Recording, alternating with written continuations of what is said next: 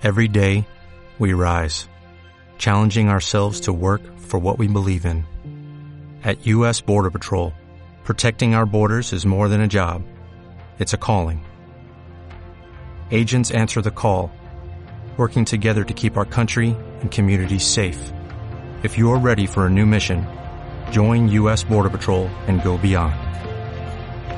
Learn more at cbp.gov/careers.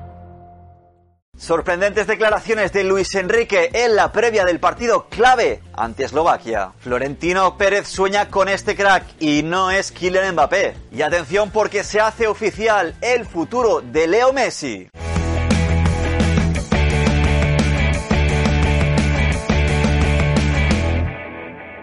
Buenos días, buenas tardes y buenas noches. Bienvenidos a un nuevo Post News. ¿Qué tal? ¿Cómo estáis familia Post United? Espero que como siempre perfectamente nosotros una jornada más con un nuevo Post News, por supuesto, ¿eh? un Post News de Eurocopa. Además, en el día previo en el que España se jugará su pase en octavos de final de la Eurocopa ante Eslovaquia, ¿eh? partido clave de los de Luis Enrique. Recordemos que España necesita ganar para pasar a esos octavos de final o incluso con un empate si luego Polonia no gana a Suecia le valdría al conjunto español para clasificarse como tercera de grupo, en este caso para octavos de final. Hablaron los protagonistas en esta previa al partido, lo hizo el técnico, el seleccionador Luis Enrique, que atención, eh, al ser preguntado por dimitirás si eliminan a España, dijo, ¿estás de broma? Pienso en renovar. Un Luis Enrique que ya lo veis en estado puro piensa en renovar a pesar o si al final las cosas no acaban saliendo del todo bien. Luis Enrique también dijo, dada la situación me conformo con pasar y también afirmó puede haber cambios ante Eslovaquia o puede no haberlos, como decíamos, 100% puro Luis Enrique. Una jornada en la que también habló el capitán Sergio Busquets, que veremos si es de la partida ante Eslovaquia, recuperado ya de ese coronavirus, y también habló Coque, el jugador del Atlético de Madrid, y que fue preguntado, atención, por unas palabras de Rafael Van der Bar, el holandés que pasó por la liga, por el Real Madrid, por el Betis, que atención dijo que España estaba jugando mal, que estaba horrible. Eh, bueno, la verdad que unas palabras un poco despectivas contra el combinado español y Coque le contestó, dijo quiere su minuto de gloria y lo está teniendo. También le contestó Marcos Llorente que dijo el fútbol es así, la gente es muy ventajista, luego hay veces que se sorprenden e incluso dijo Llorente en competiciones anteriores el equipo empezó mal y luego cerraron bocas. Veremos ¿eh? qué acaba pasando, pero Van der Bar que puso en duda la calidad del combinado español. Y en el quiz de SEAT os traemos la siguiente pregunta. ¿En qué año debutó Sergio Busquets con la selección española? Al final del vídeo, como siempre, la respuesta. Y no dejamos las informaciones de la Euro, avanzamos en otros aspectos porque se hizo oficial que el Reino Unido, lo aprobó el gobierno, permitirá el acceso de 60.000 aficionados en las semifinales y la final de esta Euro 2020 que se disputarán en Wembley. También es oficial que Mason Mount y Ben Chilwell se perderán los octavos de final. Ambos jugadores tendrán que aislarse hasta el 28 de junio, todo tras el positivo eh, que dio el jugador escocés con el que Jim Moore, con el que tuvo contacto estos dos jugadores. Y la UEFA, atención, también se ha metido en un lío, eh, porque ha rechazado la petición de iluminar el Allianz Arena que hizo el alcalde de Múnich con los colores LGTBI. La iniciativa ha sido declinada ya que se considera, según la UEFA, un gesto que tiene contexto político. ¿eh? Ha habido una luz de respuestas a, esas, a, esa, a ese rechazo, sobre todo de alemanes, equipos alemanes, también de aquí, de equipos de la liga, como el Barça, que se ha posicionado a través de las redes sociales, jugadores como Griezmann de la selección francesa, exjugadores como Carlos Puyol, bueno, un poco de revuelo sobre, sobre este hecho. Veremos cómo acaba todo, ¿eh? pero al final cuando quieres tapar una cosa, te acaba saliendo mal y se hace aún el globo más eh, grande. Y venga, nos centramos ahora en los equipos de la Liga Española. Hay mercado, movimiento en las últimas horas y atención lo que avanza la República, que asegura que el Real Madrid habría llegado a un acuerdo se lanza directamente la República con Erling Haaland para ficharlo este próximo verano. El Madrid habría ofrecido al Dortmund 110 millones de euros y eso sí, una oferta que el Dortmund habría rechazado porque no piensa bajar de los 175 millones de euros. ¿eh? Así que de momento, según la República, habría acuerdo entre Haaland y el Real Madrid. Faltaría ahora el acuerdo entre el Real Madrid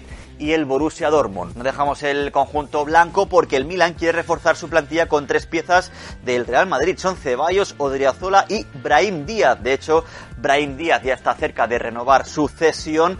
Veremos, ¿eh? El caso de Ceballos, el ex del Arsenal, el conjunto blanco lo tasa en 20 millones de euros. Veremos si hay una cesión por ahí o el Milan acaba pagando esos 20 millones de euros. Y no nos movemos de la actualidad del Real Madrid porque atención lo que avanza la gacheta de los porque asegura que Mourinho ha llamado a Sergio Ramos para que se vaya a la Roma. Según el medio italiano, la incorporación del español es complicada y dependería también de la venta eh, de Smalling al Everton. Pero, según dice el medio italiano, los romanos quieren intentar llevar a Sergio Ramos a la Roma. ¿Qué os parece? ¿Veríais, veis a Sergio Ramos defendiendo la camiseta de la Roma junto a Mourinho? Si no, os leemos en comentarios. Todo en el día que hemos sabido, según avanza Gol, que el Real Madrid empezará la pretemporada el 5 de julio. Y de Madrid a Barcelona, porque atención al notición que saltó en la última hora de este martes, lo desveló Miguel Rico que aseguraba que Leo Messi y el Barça ya llegaron a un acuerdo para la renovación del contrato del crack argentino.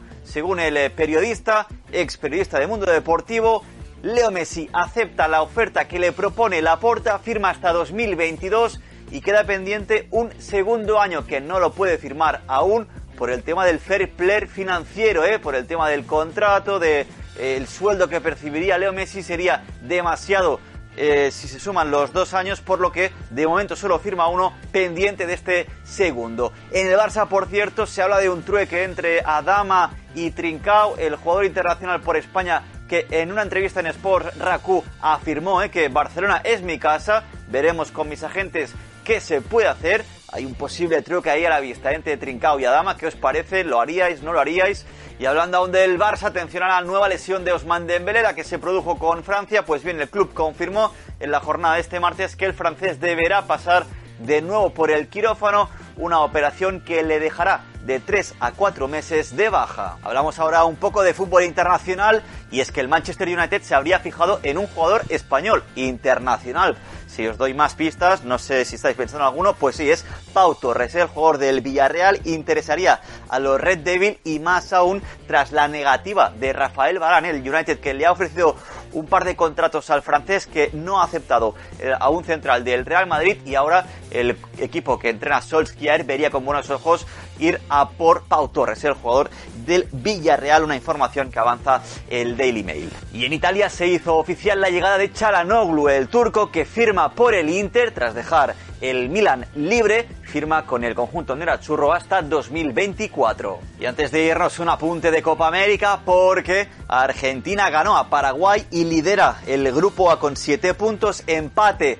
entre Uruguay y Chile. Chile en esta ocasión es segunda, Paraguay es tercera en este grupo A y Uruguay que se queda cuarta, eso sí, con solo dos partidos, con un puntito sumado en estos dos eh, partidos. Y hablando de fútbol sudamericano, debemos recordar la fecha de este 22 de junio, en este caso de 1986, se cumplen en esta jornada 35 años del gol de la mano de Dios, eh, de Maradona, ese gol ante Inglaterra, el 1-0 suponía el 1-0 parcial ante el conjunto inglés, ese golito, he recordado aquí en imágenes también os lo estamos poniendo. Sergio Busquets debutó con la selección española absoluta en 2009 en un partido contra la selección turca. ¿Lo sabías? Y hasta aquí el vídeo familia, ya sabéis que si os ha gustado reventad el botón del like y si aún no lo habéis hecho, suscribiros al canal. Un abrazo, salud, fútbol y hasta el siguiente vídeo. Adiós.